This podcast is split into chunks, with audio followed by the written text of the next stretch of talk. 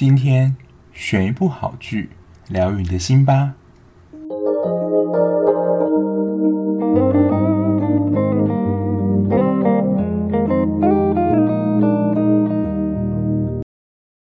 Hello，我是小 B，欢迎收听今天的节目。在节目开始之前呢，不论你是新来的听众，还是旧的听众、资深的听众。我节目更新的时间基本上啦，应该是礼拜二跟礼拜六，但有时候呢，我会比较忙的关系，所以可能延后一两天这样。不过基本上频率呢，就是会维持在一周两更。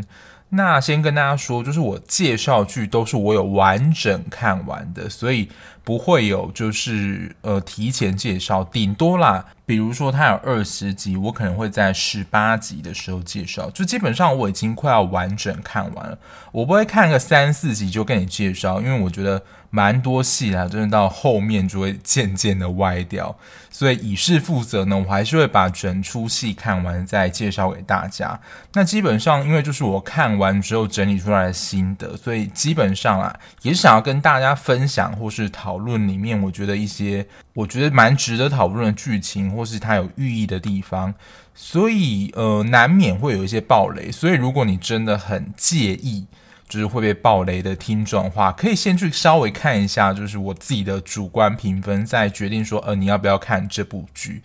因为我不是都推荐就是满分的剧、好看剧，就是基本上我有看什么剧，我都会介绍给大家。所以呢，大家还是会在片单里面找到一些可能评分不是那么高的剧，大家就可以斟酌的观看。那如果你已经看完剧的听众呢，就欢迎一起加入讨论啦。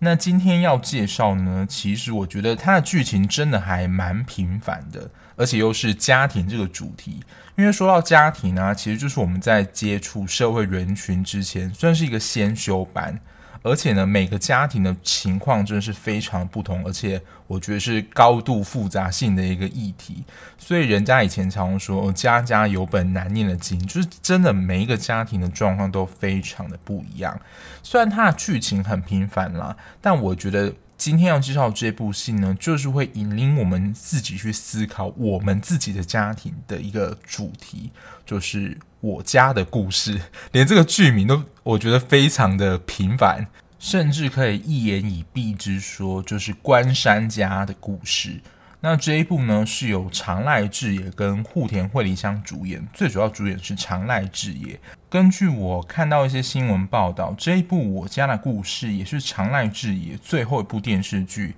演完好像就退出演艺圈了。所以如果喜欢长濑智也这个艺人的话，可来把握看一下他最后一部作品。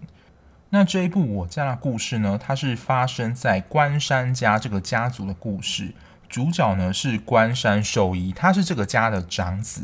那关山家呢，他其实是一个能乐世家。那他的爸爸呢是号称能乐界的国宝关山寿三郎，他底下其实有蛮多的弟子。他们家也是靠收这种。演出能乐弟子作为收入，我觉得有点像是台湾的歌仔戏这样，待会会再做介绍。然后他们家除了他之外呢，他们家还有两个儿子跟一个女儿，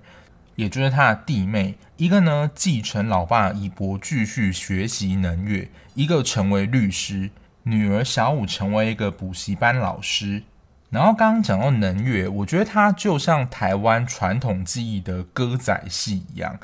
以前我对歌仔戏印象啊，大概就是有一些神明生日或是宫庙热闹的时候，会请去搭戏棚子，然后在前面演给神明看。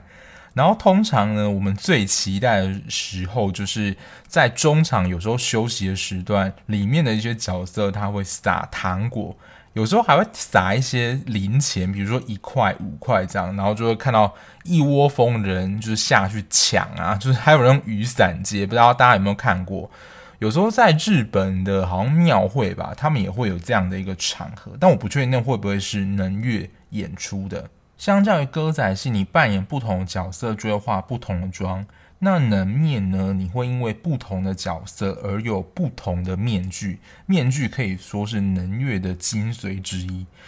那这些能乐里面所使用的面具，说实在啦，我都是看那些恐怖电影，就是日本的恐怖电影或是恐怖游戏，比如说巫女啊，或是神明这一类角色会戴的一个面具，然后底下呢，可能就是会跑出一些可怕的画面。然后面具拿下来之后呢，可能就是一个惨白脸孔，或者是面具本身就有一点可怕，比如说鬼的能面。我觉得光一般人戴起那个能面的话，应该就是会吓到小朋友，真的还蛮可怕的。那虽然称为能乐啊，可是它其实跳舞才是能乐里面的主干，而且它的跳舞也不是随便乱跳，它其实是有固定的步伐的。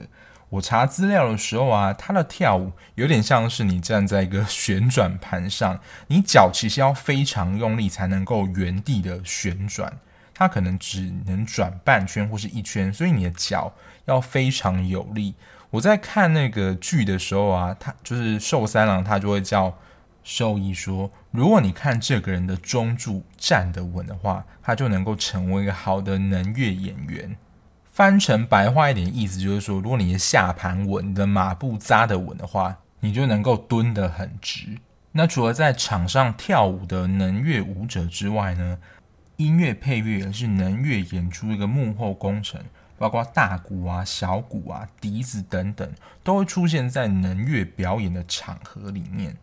就是关山家他们是以能乐为主干的一个家庭里面。那刚提到的国宝寿三郎呢，他罹患了失智症，所以他其实没有办法再上场演出。可是他的演出还有他收的弟子，其实也是他们家的主要收入来源。所以只要他不能上场呢，他们家也顿失了非常大笔的收入。因为我觉得有时候也会像漫画家助手这样，你养一个表演团队，你其实也是要花钱的。所以你没有这些收入呢，要养这些弟子也是有困难的。那主角寿一呢，他本来是一个职业摔跤手，可是他有点渐渐的过气了。然后在受伤失智之后呢，他就决定要重掌家族的事业，就是能乐。但他发现呢，他其实还是很喜欢摔跤，所以他偷偷的以新的艺名重返摔跤场。就有一些艺人啊，或者是摔跤手，可能在一个尖峰时刻到的时候，就突然的隐退，然后到后来呢，又重新一个新的姿态，重新的复活。不过有的人呢，他会以他原本的名称复活，但有人就一个新的开始。那其实兽医他是不希望他的家人知道他重新还有在。接触摔跤，所以他就用了跟他之前，他之前的名字叫做暴雪，但第二次复出的时候就用了全新不同的名字。可是呢，其实是有含义在里面，他是用一个能乐神的名字，所以其实我觉得他的亲人没有一开始发现，我觉得就蛮奇怪，因为其实身形啊、声音都蛮难骗人的。好，whatever，但他就不太敢告诉家人这件事情。然后寿三郎呢，在他失智症后，他请了一个照顾他的人，就有点算是看护人员小英，就是由户田惠梨香饰演的。那他不是他们家的人，不是属于寿山家人，但寿三郎呢，还说要娶小英成为他的未婚妻。这观看年龄差距应该只有五六十岁吧？我觉得小英大概哦，他有说他是三十三岁，但寿三郎他好像是七八十岁吧，所以这样就有差了 五十几岁，就是一个老夫少妻的一个组合。那光看这个组合，其实就有点不太对劲。所以他最小的儿子永介，又是律师那一位，他去调查过小英过去的经验。就会发现呢，其实小英过去也有照顾其他老人，而且呢，这些老人死后啊，都有分一笔财产给小英，所以就是有点像是他们以为啦，是那种结婚诈骗。可是，在小英说出她的来历之后，她之前的背景，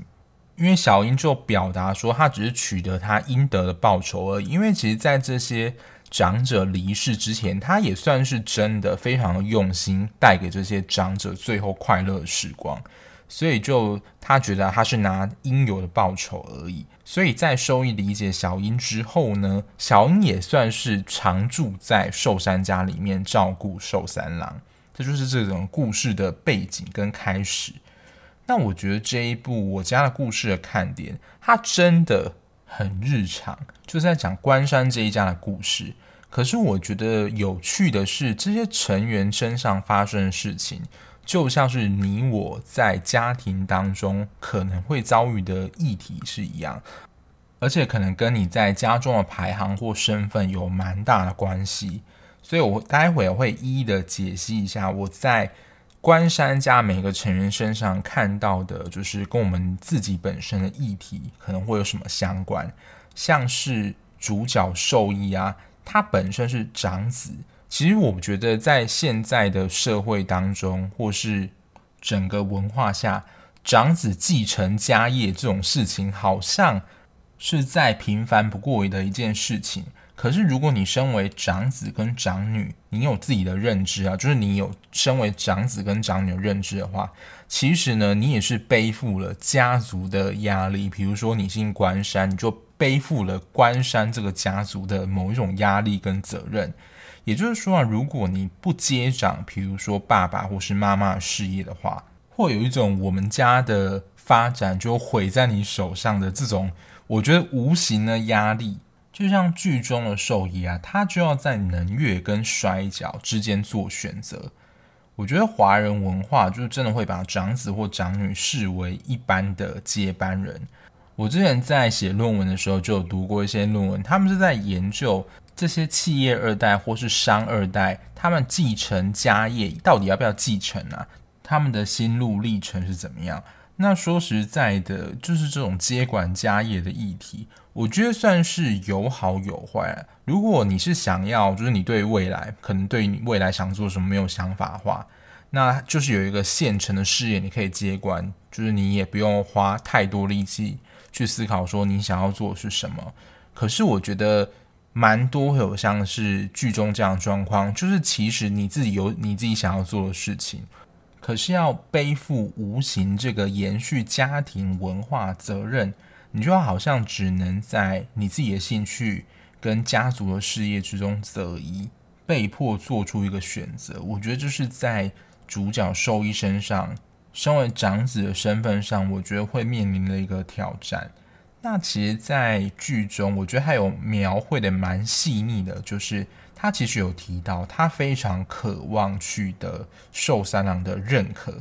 因为他就会有一段旁白，他就会说，好像从小到大，就是兽医他爸爸都没有称赞过他，因为他的儿子啊，其实也是蛮喜欢能乐的，所以他其实有把他的儿子带到能乐，就是他们家去念能乐。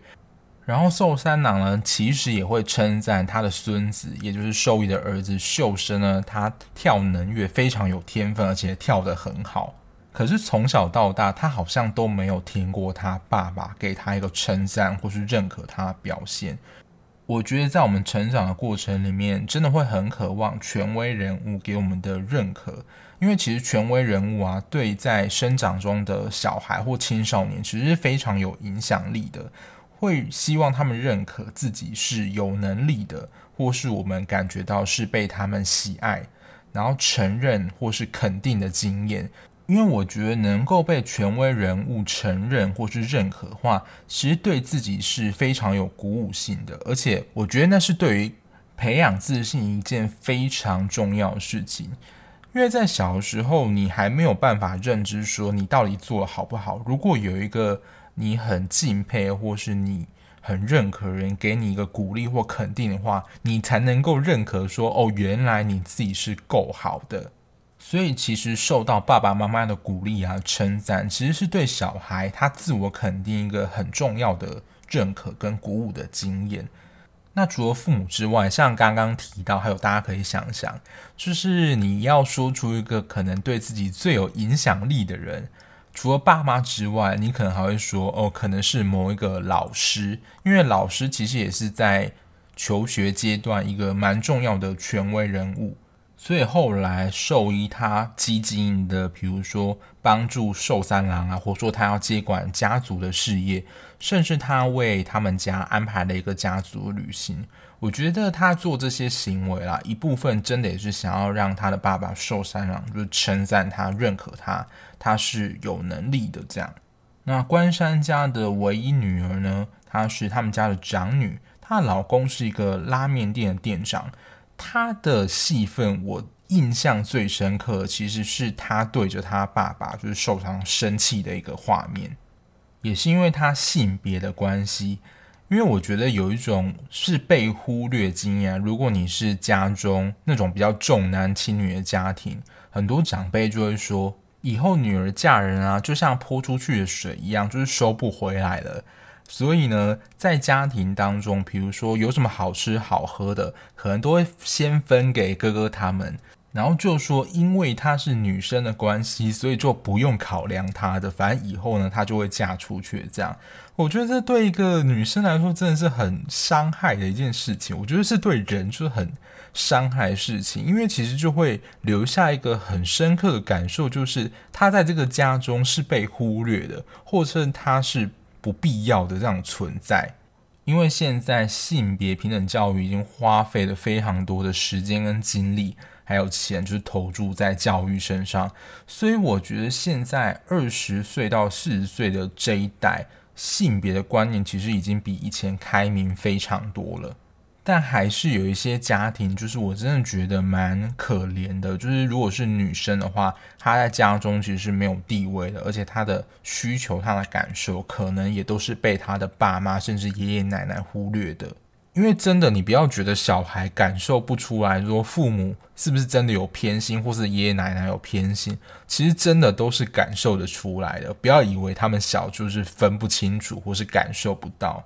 而且我觉得，我个人不是非常欣赏寿三郎一点，就是因为他贵为一个能乐的国宝大师嘛，但他其实在感情或者私生活上，你也不能说很乱，但是你就觉得说有点算是。到处可能都会留下一些足迹，比如说他这个，比如说去九州巡演啊，在当地就有一位比较好的女性朋友，那移动到其他城市的时候，又会留下一个女性的朋友，这样子就有点像是处处留花，是这样用吗？反正就是有一个那个成语，就是到处留情这种感觉。所以小五的妈妈其实也都看在眼里啦，只是因为她就是比较。容忍忍让的，就是没有把这一切说破。可是她其实都有跟小五讲说，他的爸爸在外面处处留情，这样。那这也是小五啦，在全家人面前第一次爆发自己的情绪，因为其实真的已经隐忍很久了。我觉得他这个表现呢，是在整出剧里面，我觉得最有共鸣的一幕。然后第二个儿子，也就是寿限无。他虽然是关山家一员，但他其实是养子。那我想问大家一个问题啦，就是如果你知道你的身世，你不是你的亲生父母生的，你的反应会是怎么样？尤其在剧中，寿限无其实是寿三郎跟算是小三生的吧，但是因为也是贵为他是有头有脸人物的身份，所以这个小三生的小孩呢，是不能够有名分的。所以他跟寿一、小五、永介是同父异母的兄弟跟兄妹。因为寿限无他在剧中是以养子的身份入继到关山家去学习能乐的，然后准备了，如果在收一他没有要接手能越这个家族事业的话，原本是看好寿限武去接替的。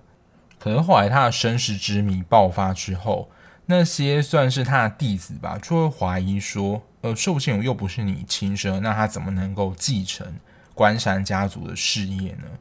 所以这件有关于寿限武身世之谜这件事情，对他其实心里有蛮大的影响。就原来他发现他跟其他人并不是同一个母亲所生的。那回到刚刚那个问题，就如果你发现你不是亲生父母所生的，你的反应会是怎么样呢？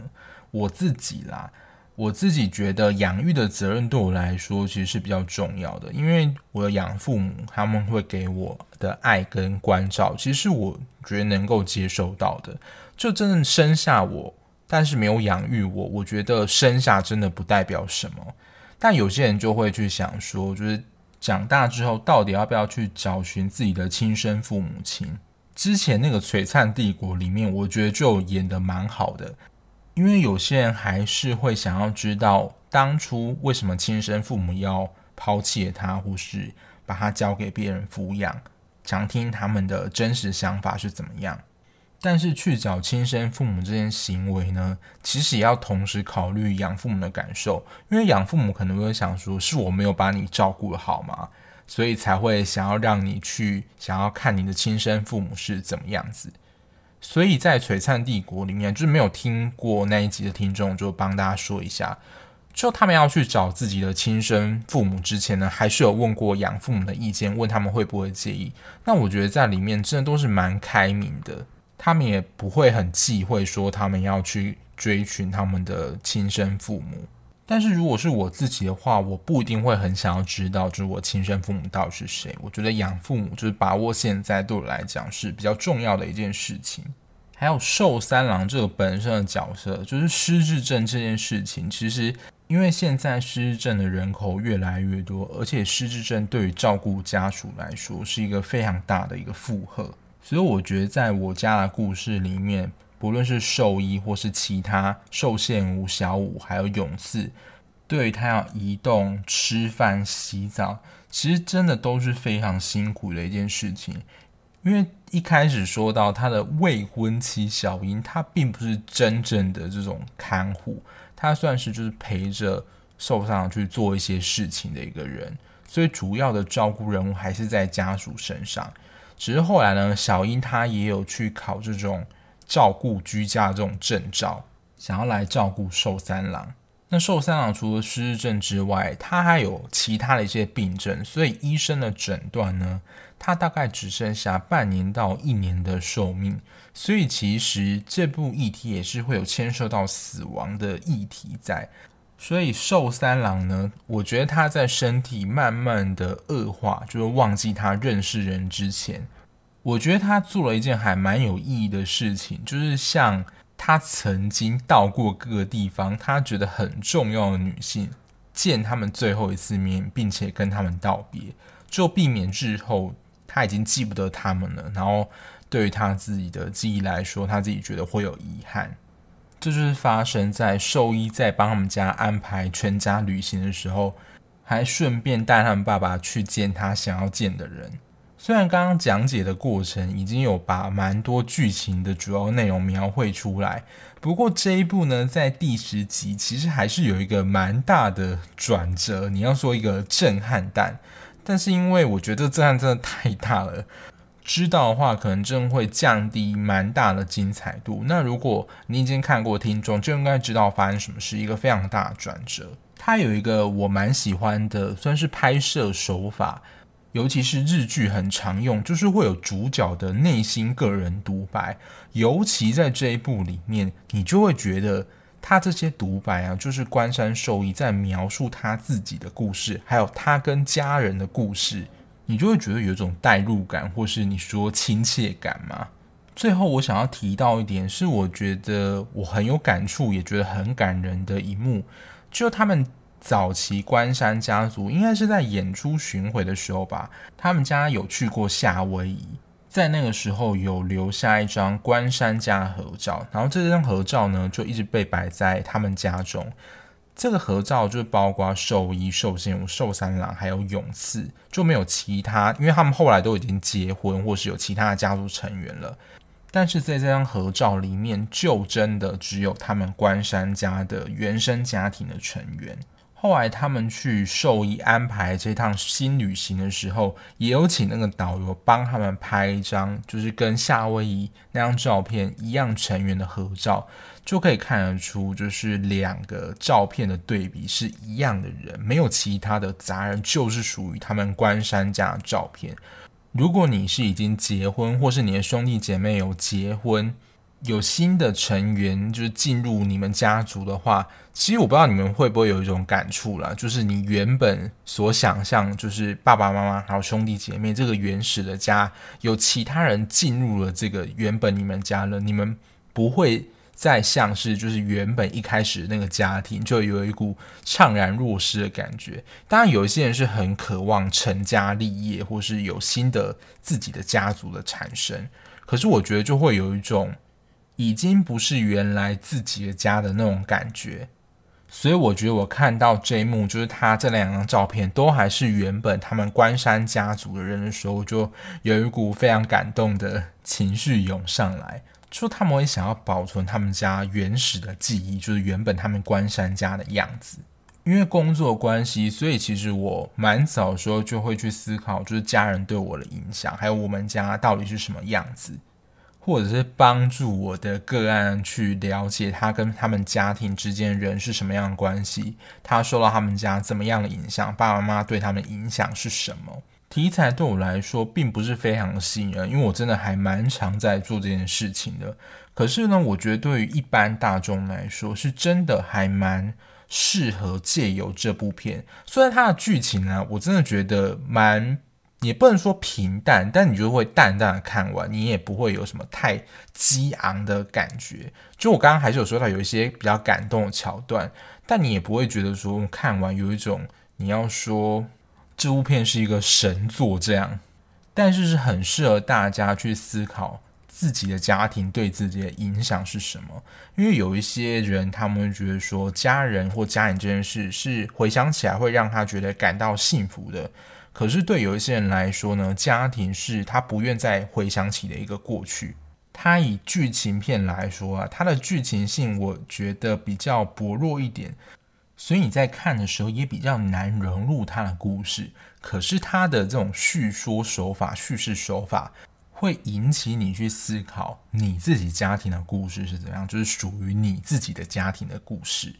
我反而觉得这会是一般听众在看的时候反而得到一个更大的收获。那以上就是这一部《我家的故事》